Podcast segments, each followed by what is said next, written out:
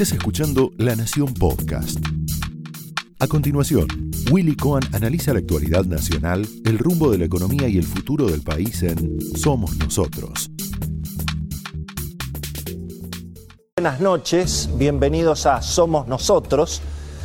La mayoría de los analistas políticos, los periodistas especializados, casi todos coinciden en que, bueno, lo más probable es que el gobierno pierda las elecciones ahora en noviembre prácticamente igual o incluso peor de lo que fue el resultado en Las Paso. Eh, nuestro querido Beto Valdés, ya lo van a escuchar, me estuvo comentando toda esta semana que claro, se está dando el siguiente fenómeno. En las provincias donde Juntos por el Cambio había tenido buenos resultados en Las Paso, se está profundizando esa victoria y son las provincias que tienen más cantidad de electores. Estamos hablando de Córdoba, Santa Fe, Mendoza, Entre Ríos, por supuesto, obviamente eh, la, la capital. Hay una discusión sobre la provincia de Buenos Aires. Hay quienes dicen que eventualmente el gobierno estaría achicando un poquito la diferencia en contra. Otras encuestas dicen al revés, que los cuatro puntos de diferencia a favor de la oposición en la provincia de Buenos Aires se podrían ampliar al doble. Pero en todo caso, uno lo que está observando además es que cada semana se suma, bueno, un desfile de piantavotos en contra del gobierno. Es como que aparecen cajones de Herminio todo el tiempo.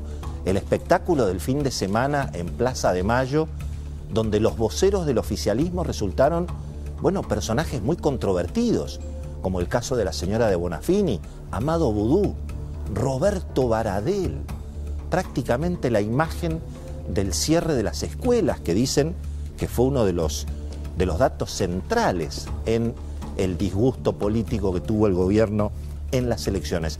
Y lo que, lo que pasó en las últimas horas, en realidad el tema viene desde el fin de semana, nosotros hablamos de este tema la semana pasada en este programa, que es la escalada de violencia presuntamente mapuche en la Patagonia, con un episodio también muy difícil de explicar, que fue el hecho de que un embajador argentino, el Estado argentino, se puso claramente del lado de los violentos, que fue la defensa del embajador chileno Rafael Bielsa, contra el activista Jones Walla, que está detenido en Chile, que es un país donde no gobierna Pinochet, gobierna un gobierno obviamente democrático, elegido legalmente, donde rige un Estado de Derecho, pero independientemente de la situación internacional, que es muy llamativa, francamente, lo que, lo que no se entiende es cómo el gobierno se pone del lado de los violentos. Fíjense ustedes que, bueno, Elizabeth Gómez Alcorta, que integra el gabinete del presidente Alberto Fernández, es una activista defensora de los grupos que están obviamente atacando a la población civil en Bariloche, en el Bolsón. Hoy hubo un incendio gravísimo de un refugio, eh, de un club alpino en el Bolsón. Otra vez la gobernadora de Río Negro denunciando actividades terroristas. Bueno, en este caso el ministro Aníbal Fernández hoy dijo que va a reorganizar las fuerzas, pero eh, me parece que si el gobierno tuvo problemas en las elecciones en Chubut, donde es además un distrito donde se juega justamente el futuro del Senado, eh, no, no, parece que sea la mejor estrategia justamente para, para mejorar la performance electoral en la Patagonia. Obviamente se están profundizando las batallas internas dentro del gobierno. Lo vimos con el espectáculo finalmente de los tres actos para celebrar el 17 de octubre. A ninguno pudo ir el presidente, por obviamente todas las divisiones que hay en el frente oficialista y por supuesto, como lo hemos explicado ya en, en este programa varias veces, esta incertidumbre política, bueno, agrava el cuadro de una enorme incertidumbre económica porque el desequilibrio económico es cada vez mayor, hay cada vez obviamente más pesos sobrando en la economía, menos dólares.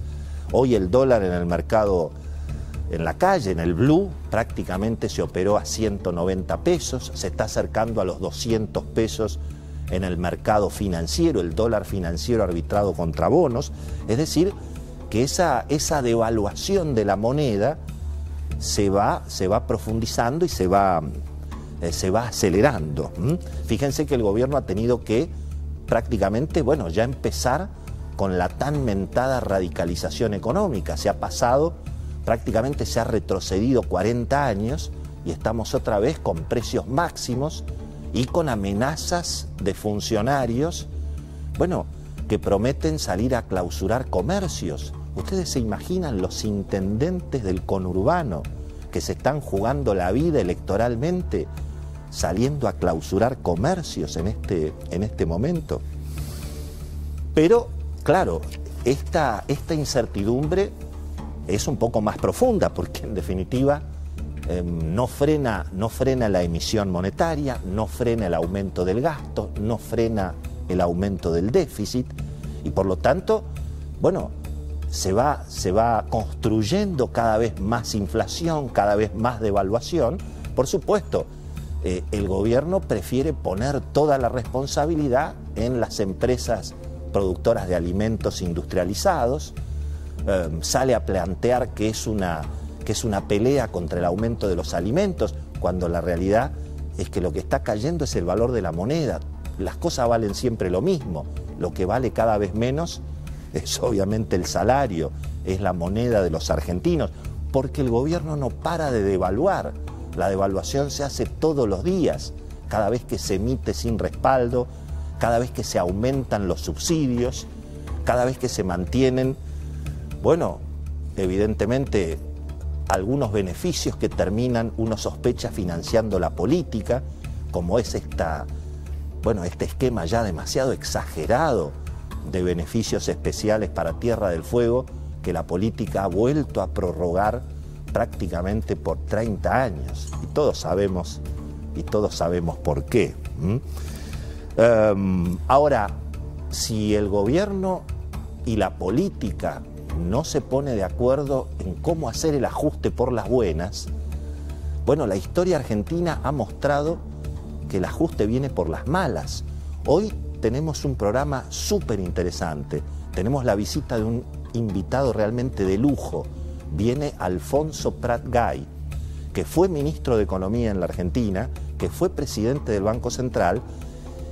Y es muy interesante hablar con Alfonso en este momento porque él fue protagonista, bueno, también de situaciones de crisis económicas y crisis políticas que la Argentina tuvo que enfrentar eh, con muchas dificultades, cuando hubo que, por supuesto, sincerar la devaluación después del final de Cristina en el 2015, cuando hubo que sincerar las tarifas, ahí hubo como un, un pequeño rodrigazo que tuvo que administrar Mauricio Macri, con todas las dificultades que eso significó, le vamos a pedir hoy la opinión a Carlos Rucauf, ex vicepresidente, que fue ministro de Trabajo durante el Rodrigazo y que fue protagonista político dentro del gobierno de dos crisis, del Rodrigazo en los 70 y del estallido de la convertibilidad y los acuerdos políticos que sobrevivieron precisamente después del 2001. Así que nos vamos a preguntar esta noche,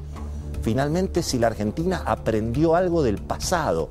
Viene Jorge Colina, otro economista súper interesante, un especialista en gasto social, porque el argumento es que el gasto público es intocable en la Argentina, porque son las jubilaciones, son los planes sociales, entonces nadie hace nada, hasta que todo vuela por el aire. ¿Lograremos esta vez en la Argentina que no vuele todo por el aire, controlar la situación? De eso vamos a hablar en el programa de, esta noche. El tema del día, sin duda, es la violencia que está escalando en la Patagonia y cómo el gobierno prácticamente está quedando como cómplice de los violentos. Realmente un episodio muy grave. Le pedimos al periodista Gonzalo Sánchez, que es un periodista que viene siguiendo hace muchos años el conflicto en la Patagonia, trabaja con Jorge Lanata, escribe en Clarín. Le preguntamos a Gonzalo Sánchez cuál es la situación y qué, es lo que está ocurriendo en este... Esto fue Somos Nosotros, un podcast exclusivo de La Nación. Escucha todos los programas de La Nación Podcast en www.lanacion.com.ar. Suscríbete para no perderte ningún episodio. Estamos en Spotify, Apple Podcast, Google Podcast y en tu reproductor de podcast favorito. Seguí escuchando La Nación Podcast.